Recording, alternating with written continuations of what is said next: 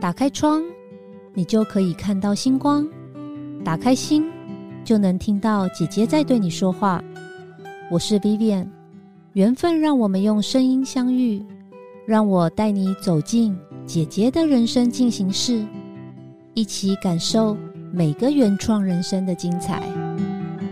Hello，大家好，我是住在瑜伽里的里长及酷讯搜索的共同创办人 Vivian。今天请到的这个来宾呢，是我相当佩服的一个朋友。那为什么呢？因为呢，我觉得他做的行业呢非常高难度，又做电商就已经很高难度了，然后又做女鞋，你们看看这是一个多大的挑战。好，那我们就一起来欢迎这个电商界人缘很好的莎姐 Lisa。嗨，各位听众，大家好，我是蹦蹦是女鞋的创办人林怡慧，大家都叫我 Lisa。哎，不好意思，我刚刚忘了把你的那个品牌蹦蹦是带出来。其实我练很多 Q 啊，真的 有默契。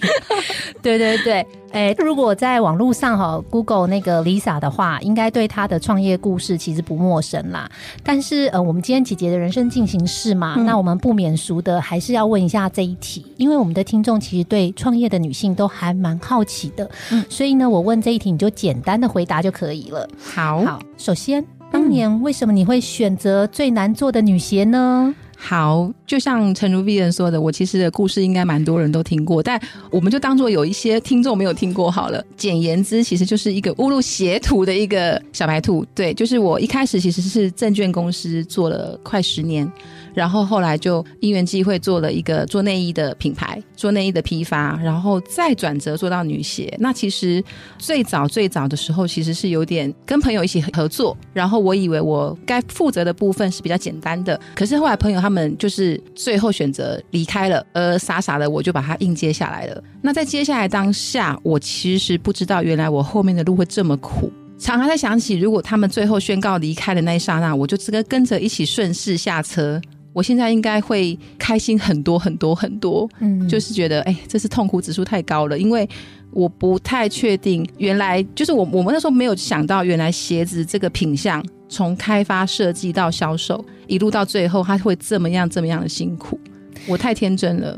其实我觉得不用听你的故事，我就已经觉得卖鞋是一件很难的事情，你知道吗？因为我之前跟 Lisa 在聊天的时候有讲过，就是有几个东西，我觉得我这辈子一定不会卖，还有一个就是内衣，就是那种有很多尺寸，就是我都做的事情啊。对呀，你知道 Lisa 之前是先从卖内衣开始，再卖女鞋。对，其实就是这个部分真的太天真了，因为我在卖内衣的时候，其实尺寸比女鞋还多。嗯，因为你想嘛，三二 B C D E F，对，然后到三六，所以。我就在想说，哇，这么多尺寸的东西，我其实都做过了。那鞋子其实还比它少一半，但我太天真了，我没有想到一个鞋盒就可以装二十件内衣，就是天哪！而且其实内衣啊，我们一年四季穿的都差不多嘛。可是鞋子不一样哎，有流行性，然后还有季节，就是我凉鞋可能只能卖几个月，我靴子可能只能卖几个月，但其实内衣其实就是一年四季都一样。对对，所以其实从呃拍摄方面呐，然后到储存空间呐，到出货到物流。反正就整个就是难难太多太多了，就是没有想太多，太天真了。真的，你知道我为什么说内衣我也不会想卖吗？因为我记得我以前呐，就是暑假的时候我都会去美国，然后呢，我就会在那边。那时候台湾还没有很流行 Victoria Secret，然后我自己就会买很多，嗯，然后我就带回台湾卖。然后那时候我们那个时代是雅虎奇摩嘛，然后呢，我就 PO 上网，要先拍照，然后呢，拍照还要就是拍各种内衣啊，是平拍吗？平拍，对，那时候好像还不太流行，用自己对着镜子切头发，我不敢，怕吓到人。对，然后平拍，然后拍完之后上架之后，哇，那问题就来了。那网友说：“请问我的臀部比较大，腰比较细，我穿 M 号可以吗？还是我要穿 S？” 然后我就想想说，我才真不知道哎。然后我就要叫他量一量，他说：“那你可以量给我吗？”然后我就量量量，那我就建议他 S S 之后寄过去之后，他说 S 不行，又要 M 哦，搞来搞去，我后来然后上了两天之后，我决定算了。而且也是卖小裤裤而已嘛，小裤裤对不对？对，你还没有上半身呢。对对，还有罩杯，还有肩带，就各种问题。对，后来那一小箱我就拿去送给亲朋好友了。好烦哦，我真的觉得好烦，所以我就想说，内衣鞋子一定都差不多问题吧？我觉得鞋子更烦。我的脚板比较宽，我腿比较细。对，然后骨头，然后对宽，然后比较薄、比较厚，脚趾头比较长，然后前面比较哎宽，然后旁边的骨头比较大，对，就各种问题。所以其实尺寸就算挑对了，我们给对的建议，客人还是会有千奇百怪的不同的问题。真的，你知道为什么这一集我很兴奋吗？为什么？因为我有好多鞋子的问题想要问你哦。好啊，好啊，那我们就不要谈创业，我们就直接聊鞋子的内容，跳过。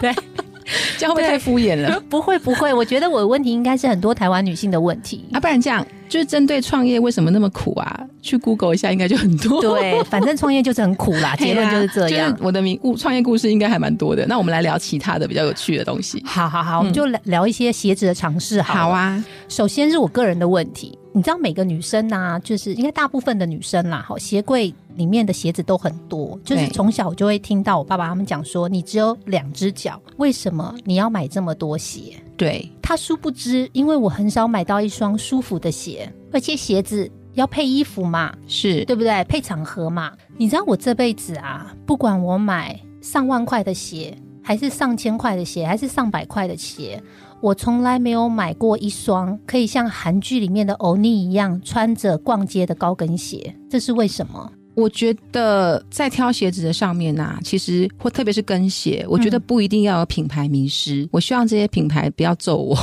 但我是认真说，其实不要品牌迷失，因为其实我们亚洲人，甚至特别是我们台湾人的脚，我觉得我们的脚型其实。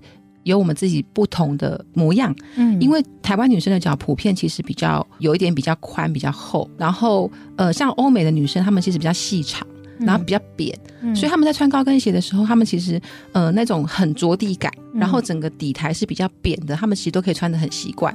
但我觉得我们台湾人其实没有那么习惯这样的鞋型，所以如果高跟鞋它的比例其实它的前后高低差已经有点高了，但前面其实又很着地感，里面的鞋垫处理的没有很好的话，其实真的会让人家觉得很痛。然后我们的鞋子啊，高跟鞋的部分，其实我自己自诩啦，就是我在我们在网络上的话，我们高跟鞋算是非常非常有公信力的，因为其实所有的主播、所有的女艺人，她们站再久啊，主持整天，其实都会穿我们家高跟鞋，因为我们的前面的我们里面的的那个乳胶垫都会有特别设计的加厚，然后在某些的足弓的地方都有特别加强，所以我们有一个代名词叫做我们的舒芙蕾系列，它就很像甜点一样舒芙蕾嘛，其实它是很有弹性、很 Q，然后穿上去真的会让你觉得很舒服。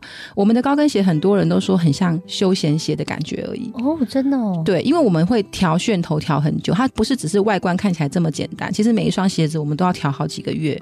所以哎，因为舒芙蕾听起来就很舒服哎。对呀、对，所以一双好高跟鞋，它要可以穿着这样逛街，然后就是上战场，是它里面的包覆性要很好，而且要软绵绵，是不是？不是软绵绵，它其实要有支撑力，之后它里面的要有弹性，但是又要有舒适的厚，很像那种独立筒弹簧，对，但它不能塌陷，不能软绵绵整个陷进去，因为它一定要有支撑感。嗯但支撑感之外，它还要包覆的很好，把你脚保护的很好，而且鞋子不能穿太大或太小，一定要刚刚好。那这样整个包覆好之后，其实它这样走起来会很舒服。对你说没错，因为我经常哦，因为我的脚比较瘦，然后我就是你说的那比较瘦，然后脚板比较。这叫什么？比较平，是不是？所以我常常穿那高跟鞋的时候，走楼梯的时候，我鞋子就落在下面那一格，脚已经上去。那你就是每天都在当灰姑娘啊，在等待王子的出现我。我那样是不是？我那样是不是买太大？对，我觉得很久。我实在不想对着麦克风一直笑，但是我每次走楼梯的时候，脚已经上来了，鞋子还在下面那一格。我不知道听众朋友有没有遇过我这种问题？所以其实你不要挑太浅口的鞋子，哦，太浅口，太浅口就是呃有一些鞋子它会设计的好像看起来比较性感，就是你不要挑太薄太浅口，啊然后你你其实要让你的脚趾头全部都遮住。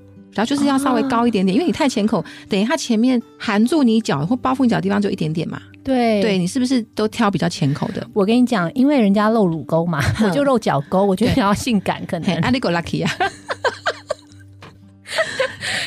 你下次挑挑看比较深口我的左脚跟右脚啊丢。大小不一。好，我到底要买左脚还是买右脚？好来这件事情呢，每个客人都会遇到这个问题。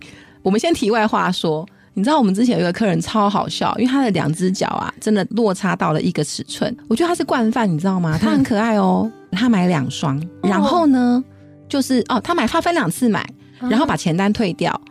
然后最可爱的是，因为他要交代家人呐、把他的 A 尺寸换到 B 尺寸，再退回给你们嘿，他就写了一个纸条在里面，他说：“妈，把我的左脚拿回来，放在这边放右脚。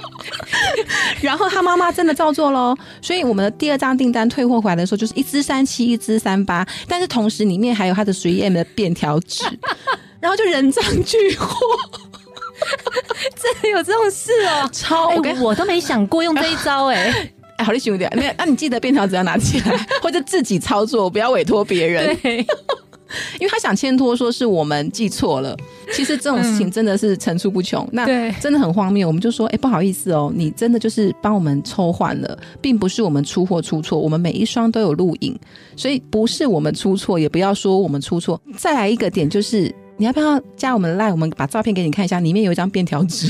我觉得他那脚的那个尺寸跟我差不多，他的那一盒给我好了，跟我配对，就是很荒谬啊。然后好，那这个情形呢，一般我们都会跟客人说，你呢，你要让自己的脚比较紧的那一脚啊，多适应个一个礼拜，比较紧紧的，然后穿到松呢，还是你希望用比较小的那一只啊，垫了一个鞋垫，因为你真的只有这种选择。或者是都穿比较深口的，或是绑鞋带的，这个问题比较容易解决。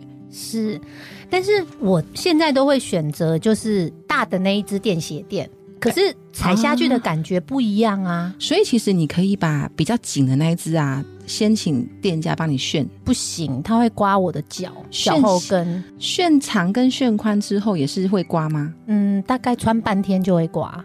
那你还是就变成是要，因为每一个人大小的脚的差别，可能从零点二公分到零点五公分都有，那表示你还是真的要选大的那一只，然后另外那一只塞鞋垫，因为真的比较没有办法，对，或者去找到一个跟你一样的另外一只，然后永远跟他一起买。就是你刚刚讲到那个，还是我回去调一下客户资料他的，赖给我。永远找人配对，对，但重点是他的眼光也要跟我一样，就一人选一次，公平。对，不错。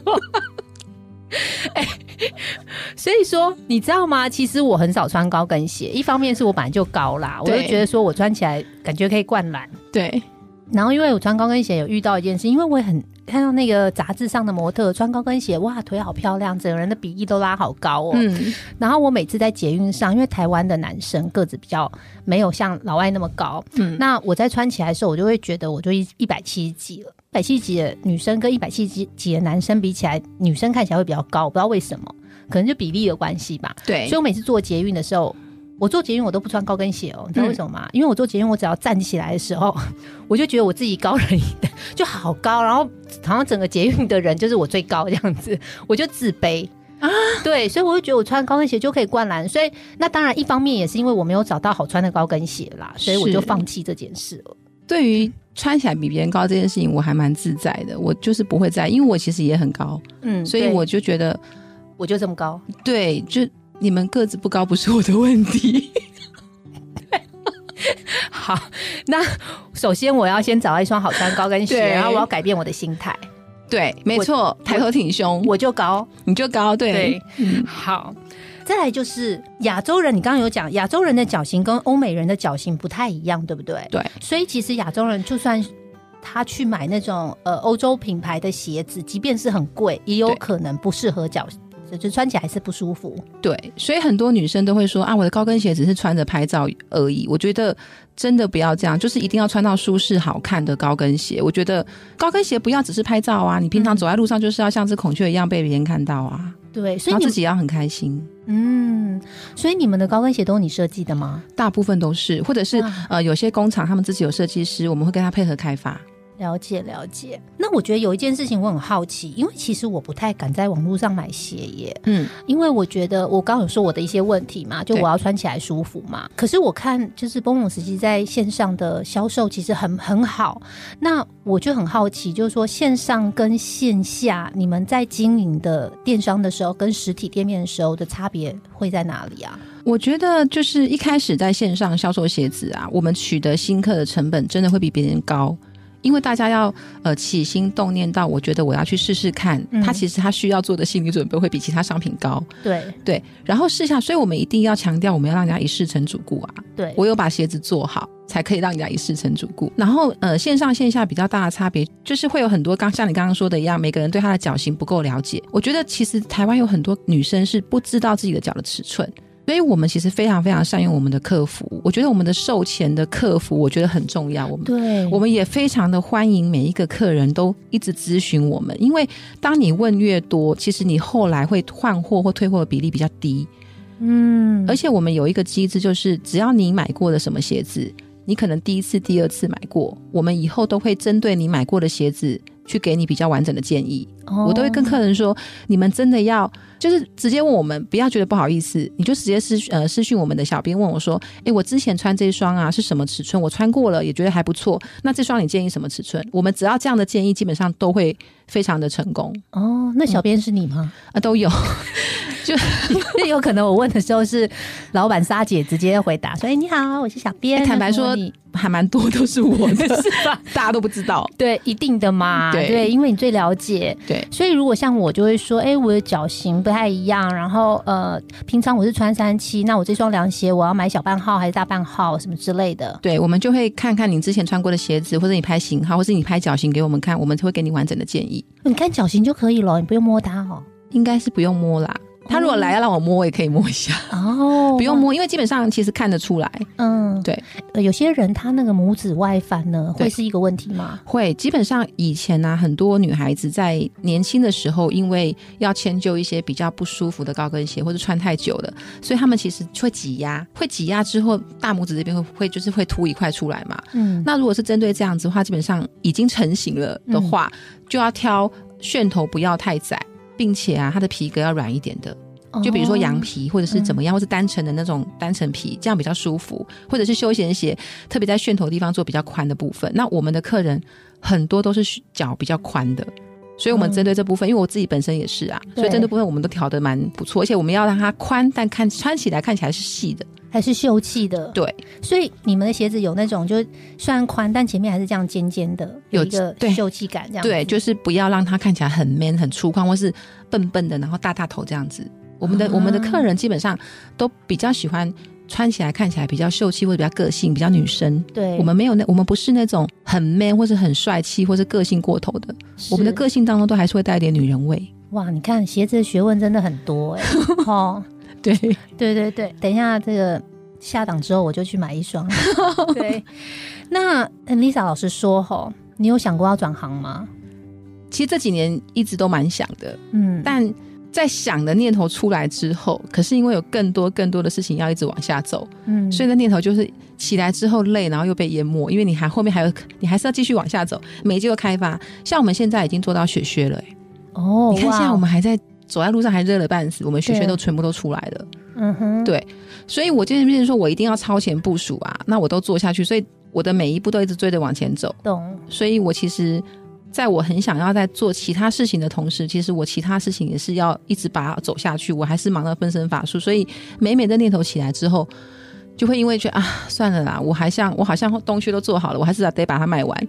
哎，对你有这个问题，因为你走流行性嘛，对啊，所以你要多久前去抓到你下一季的款式啊？基本上半年前就要把货都就是款式都设计好、开发好，然后看样品，然后对样品。像我们刚刚就是在对呃雪靴的扣子、雪靴的面料、雪靴的颜色，嗯，然后从底到扣子嗯到它上面有连着的一个袜套，每一个东西都要亲自对色。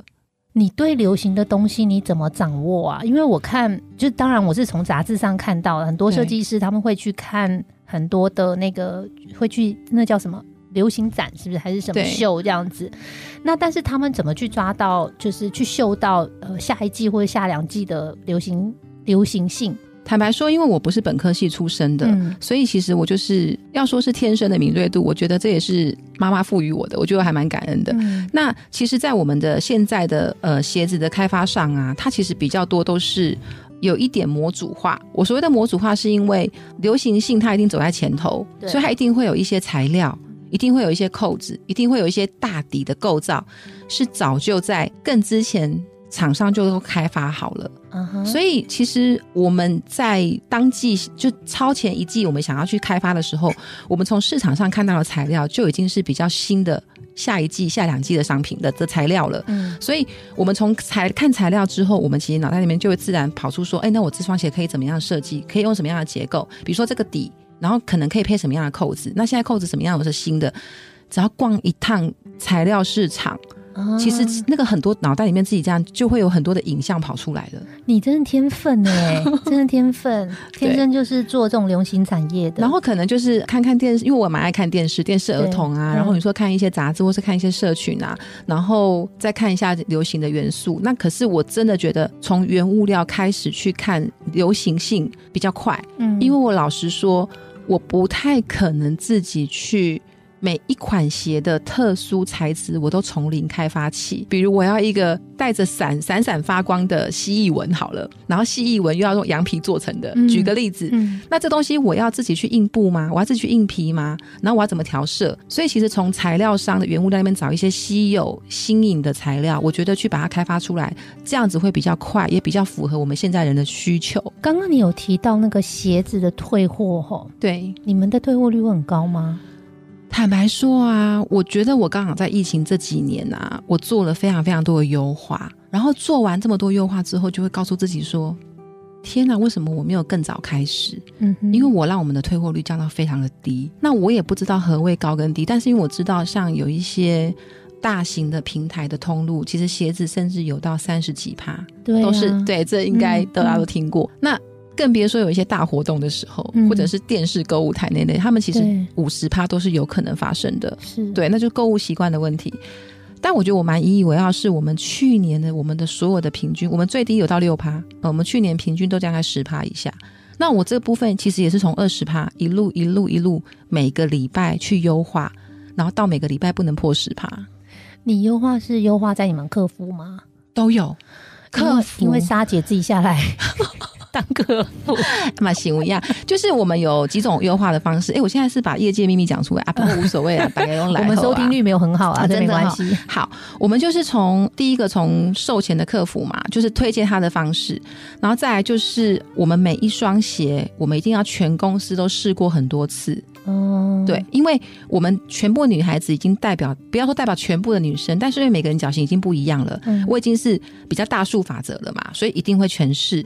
除了试过之后呢，我们是不是都会一直追加，一直追加？嗯，每一批追加到再试一次，所以我们其实每天都在试鞋子。除此之外呢，我还会每一个礼拜都要检视我们的退货率。那检视之后，它只要哪一双鞋突然超过离群值，嗯，再拉出来重试。哇，所以 难怪你这么忙，因为售前的功课很多哎、对，嗯然后重试完之后，假设工厂端嘛，或者是人工的东西，它多多少少会有一些些的北都后。嗯，那如果大货都出来了，我们还是觉得它的这一批货好像就是那么略大的零点二、零点三，或者它皮革一批一批不一样，它的柔软度不一样，那我们就会在呃上面再特别去改说明说，呃尺款呃什么样什么样情况，请大一码或怎么样。所以基本上就是从售前到售后，然后到每一次都会把它问得很清楚。嗯，还有一个点就是，我觉得是电商常常忽略的，但是我觉得可能会很多老板觉得这件事情有点蠢，就是你多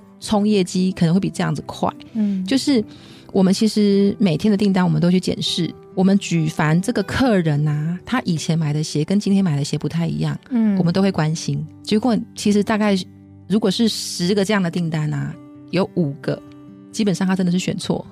哦，很奇怪，因为你知道选尺寸啊，基本上大家看了鞋子之后，是不是先选颜色，然后再选尺寸？但很多人都会说，我有选啊，其实他是停留在第一个尺寸，他根本没有选。哦，对对对，嗯，你你们懂那个意思吗？我懂我懂，就是忽略了，忽略了，对或者是他他看黑色的时候，他有选哦，对可是他后来想买白色，对，他又选了白色之后，他就没有回来选尺寸。对我有时候也会这样，嘿，嗯对，所以基本上这个情况真的比例非常非常之高。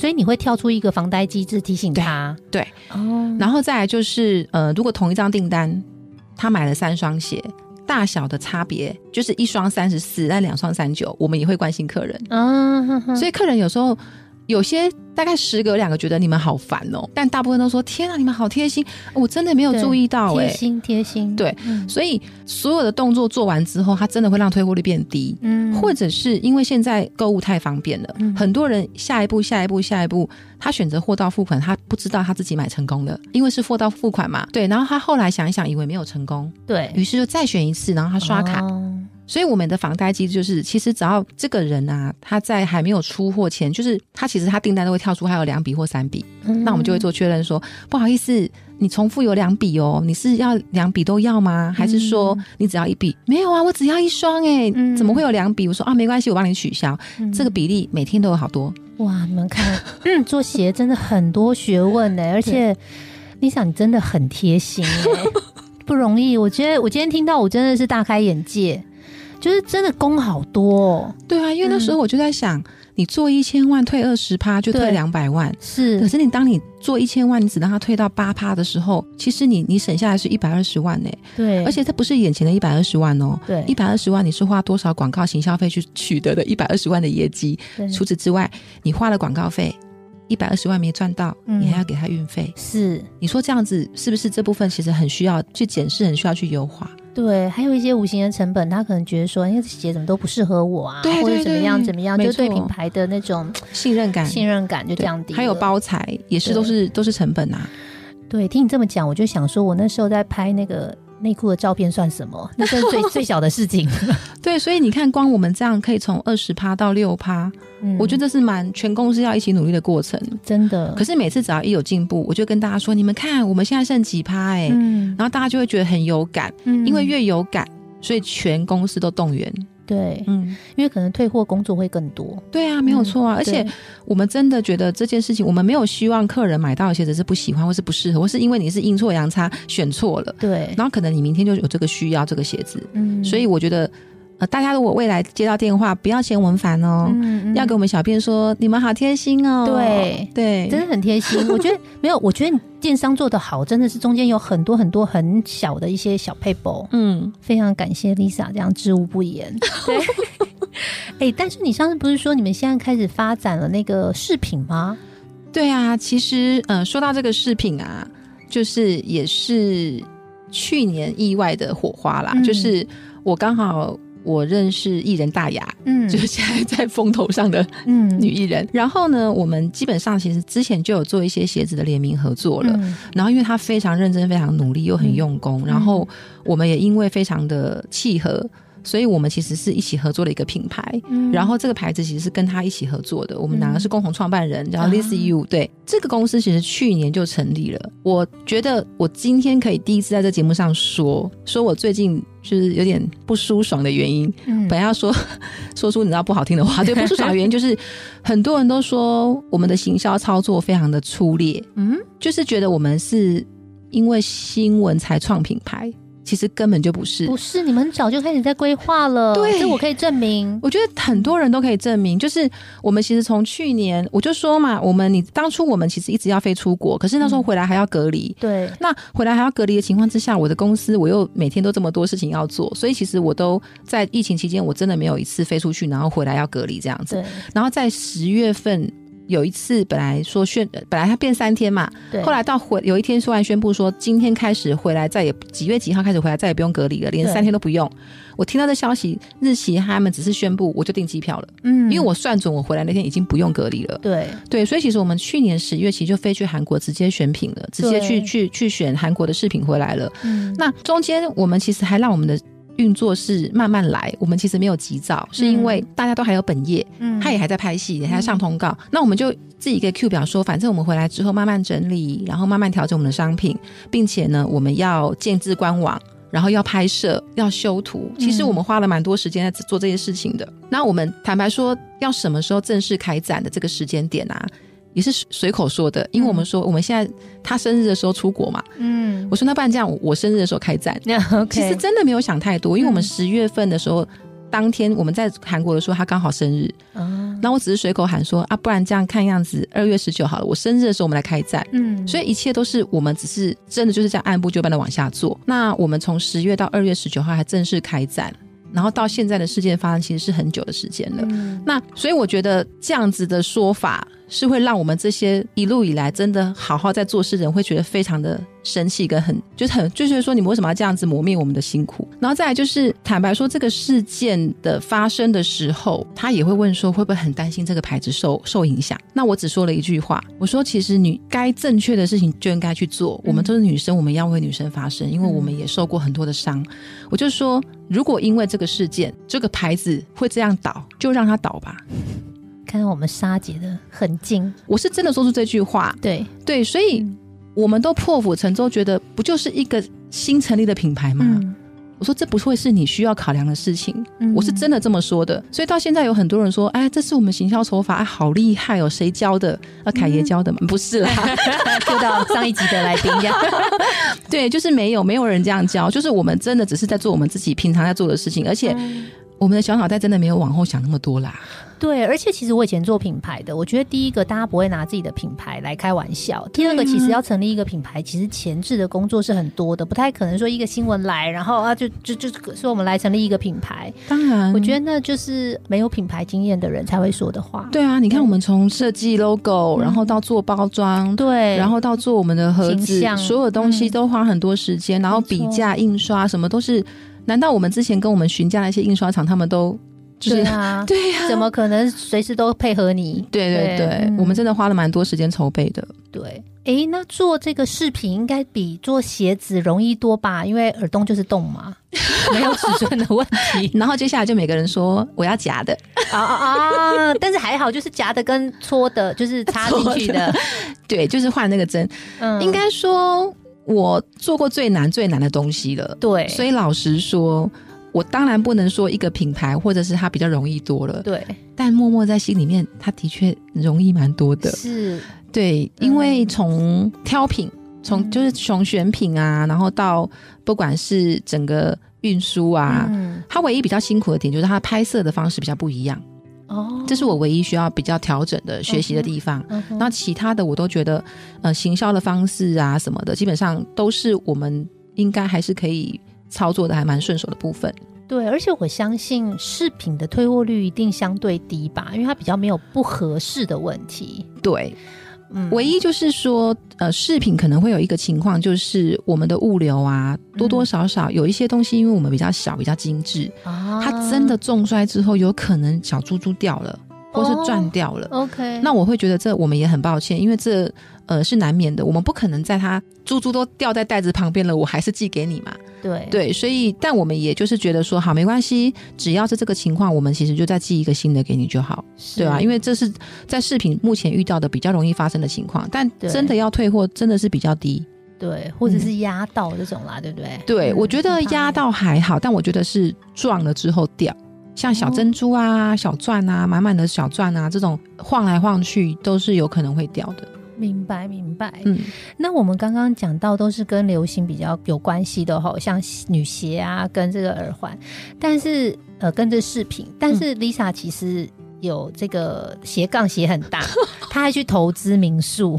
你要不要讲一下这个故事？因为我觉得听众朋友，因为我因为因为我觉得就是说，其实很多人都觉得我们创业家每天都很忙，然后我们怎么能做这么多事情？啊，对，我觉得每个人的状态不同啦。对对，那我们还是很努力在本业，是，对，但是我们也必须要去找一些兴趣去平衡我们的工作压力真的是。平衡呢、对，坦白说，哎我们这样会谈谈太少鞋子了，本业还马进大家还有没有想要聊什么？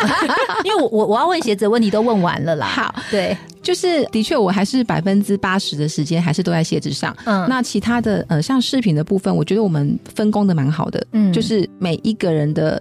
比如说采购啊、追加啊、拍摄啊、修图，我们其实分工的很好，所以我的部分比较会在一开始的选品，还有后面的很多的行政操作流程，还有电商操作的流程。嗯，对我就是在跟厂商呃卖的多好，还有追加这部分，我比较没有在管细节，都是大家亲力亲为做所有的事情。嗯，对然后至于为什么会突然多了一个，就是一个在宜兰的一个美好境界的一个民宿，这个事情也是在电商同业的某一个大佬的好朋友的邀约之下，嗯，然后我们一起参与这个投资案的，然后。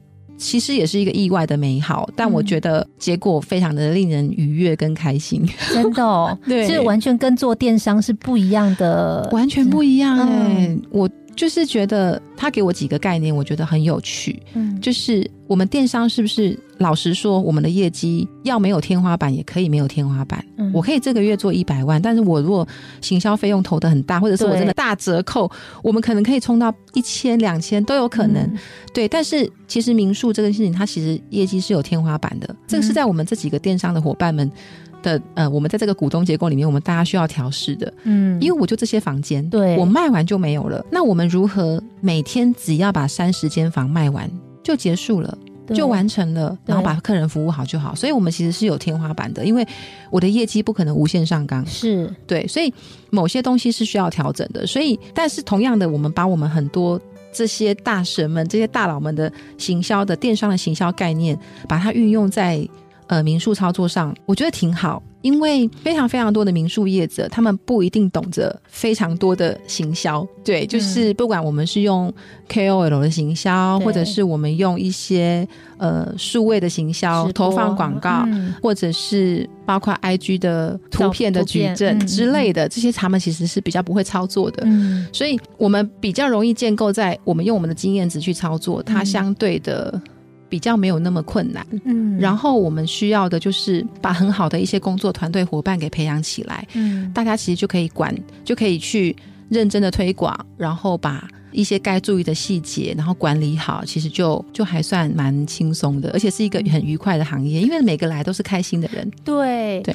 而且那个细节也没有这么复杂，对不对？它的复杂其实是在执行的上面的，比如说一开始我们的流程啊，嗯我们怎么进来之后，我们让我们如何让客人体会到呃我们的五感美好啊的这些流程。但它一旦我们的人人员培训好之后，我们的伙伴他们其实都很棒，然后再接下来就是很多房间上的房屋的细节啊，嗯然后服务的流程，但他就是要一直一直的调整，然后一直的跟大家教育训练好。那其实只要团队培养好，其实复制下去其实是 OK 的。你有碰过那种很恶的那种 OK 吗坦白说，我觉得还好，是因为呃，我没有一直在一线服务，？OK，，对，所以他们一定有遇到很多很辛苦的，但是反馈回来的都还算是我们觉得就是可以解决就好了，因为跟电商比，其实呃、嗯。可怕的更多，电商可怕的更多，对，对。我，觉得鞋子调换号码那个就哦还有很多，嗯。还有就是反正很多很多很多，如果如果要录一集要 OK，我真的很想讲你知道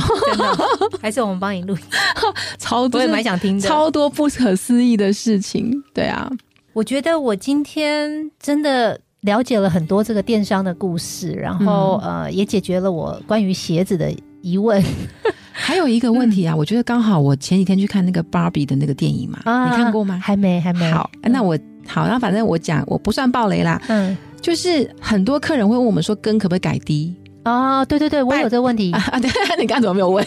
忘记了。我有一双鞋，我跟你讲，我已经呃留了十五年，嘿，我很爱，可是它跟好高嘿，哦。拜托，也不要问这个问题，真的是不行改。哦，来，为什么我要举到芭比这个例子呢？你我们小时候玩那个芭比娃娃、啊，它脚是不是永远都踮着？对，嘿，然后它这次电影里面这很小的小暴雷而已啦，就是它突然间脚怎么着地了？因为它的脚变了，就是就他本来变了？呃啊，反正就大家看过就知道，就是他脚，我们他鞋子脱掉，是不是应该都是永远是这个形状？对对对，对那他突然着地，所以他觉得他不正常了。啊，好，那我要说就是女孩子啊，我们的高跟鞋啊，它每一双一定是调整的跟楦整个符合人体工学的，不要轻易的去想说我去把根锯掉，哦因为那个整个的比例会不对。OK，就是你你会后面会往前的。我们调的那么辛苦，就是花了几个月调好，你一直把它砍断，然后再来说不好穿，那不是我们的问题。是有一个黄金比例的，一定有黄金比例，嗯每一双的楦头，楦头大家应该常常听到说鞋子的楦头，楦头。好，我们可以跟他说好，它就是一个模具好了对，它是一个模具。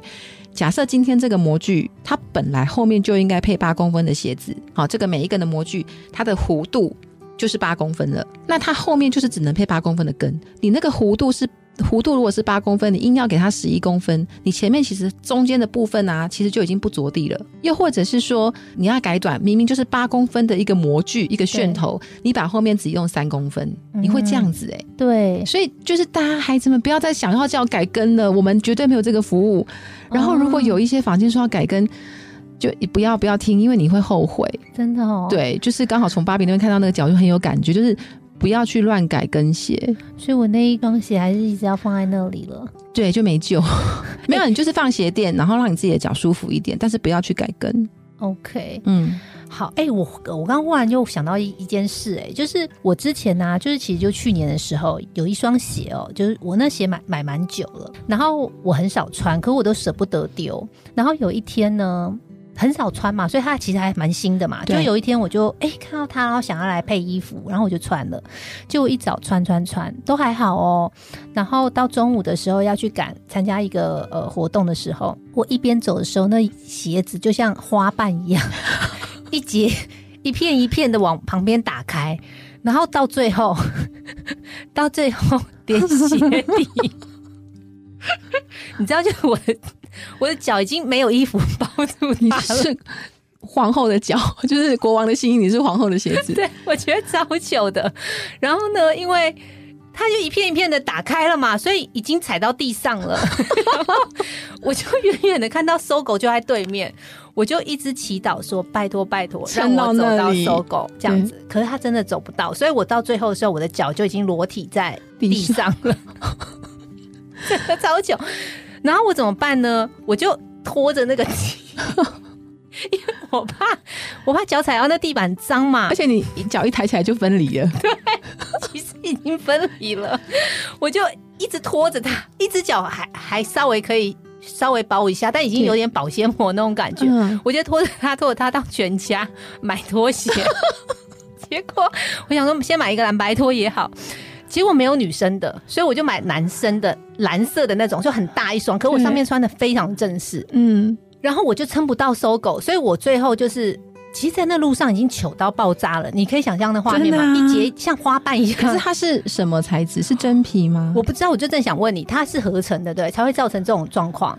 一般会脱，会像花瓣一样整个剥落，应该就它可能是人造皮革啦。对，然后那时候我打电话给我助理说：“你快来救我！”他说：“姐姐，你现在在哪里？”我说：“我现在我也不知道。”他说：“你要赶快去。”他说：“你要赶快去买一双鞋子，我怎么救你？嗯因为我也没有拖鞋或什么，所以我就看到前面有一个全家号。总之呢，就我两个脚就光在地上，然后去买了拖鞋，然后走到你知道，就是那个中校搜狗。对，我走到中校搜狗的时候，我好开心。就我进去的时候，中校搜狗改装了，你知道，它一楼本来有鞋子，嗯，我说：“诶，怎么鞋子呢都？变彩妆，对不对？都变彩妆了。”嗯，我就去那个咨询，我问他说那个一楼的鞋子，他说到二楼去了，嗯 然后我就穿的那个拖鞋，再上二楼。对，嗯，就是这是合成鞋的问题，对不对？我觉得不确定是什么问题，但如果是整双真皮的，它不一定会这样脱落，它可能只会跟底脱落，因为你整个皮革不至于会整个龟裂到破成这样。对，然后再来就是制鞋的过程一定会运用到胶水，哦那胶水如果它太久了，它会整个干掉，对，干掉之后它可能就会，当你在做的时候它就崩裂了，因为它其实没有一直在呃使用。其实胶鞋子真的要穿，那你放了都没有穿，然后它胶水又整个干掉，对，干完之后你就想嘛，我们很干完之后你再去一动，它就嗯掉了，啊它就破了。OK，所以呢，如果鞋底跟鞋面的这个掉法，基本上就是我刚刚说的，太久没穿之后，然后中间的那个胶掉了，那嗯这件事情它还有救，因为它就是底。大底跟跟皮面的部分掉了，但如果你是整个皮面的掉，那可能它不一定是皮革的，才会整个分解掉。它是有点像绿豆碰那样子，那绿豆碰那样子一一一片一片的。那个太阳饼，天哪！我想到那件事，我就觉得好糗哦，那真的很糗哎、很糗，非常糗。你要想象我上面穿的非常的端庄优雅，所以呢，你知道我们有一种鞋叫折叠鞋，我们嗯有非常多的商业的女性啊，包包里面都会带一双我们的折叠鞋，还有出差，还有上课，嗯还要开车。那我们折叠鞋它就可以放在。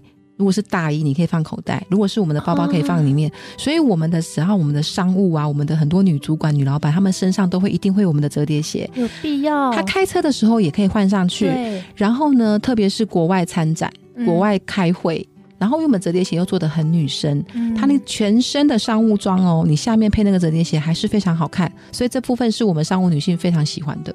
啊，对等一下就去拜一双。对，就是放在包包里面，你那时候那个这个球就不会发生的，对你就马上就可以换上折叠鞋了。我再也不敢穿那种很久没穿的鞋了，我有噩梦。对，对真的会很可怕。对，那我们不能再聊下去了。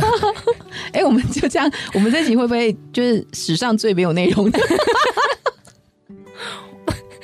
可是我觉得我这集录的很开心哎、史上就没有什么太多知识、知识涵养没有，我一直很想转型啊，我现在转想转神邪星啊。哦，真的吗？对啊，但是我不知道为什么我每次录出来都是让人家觉得是这种。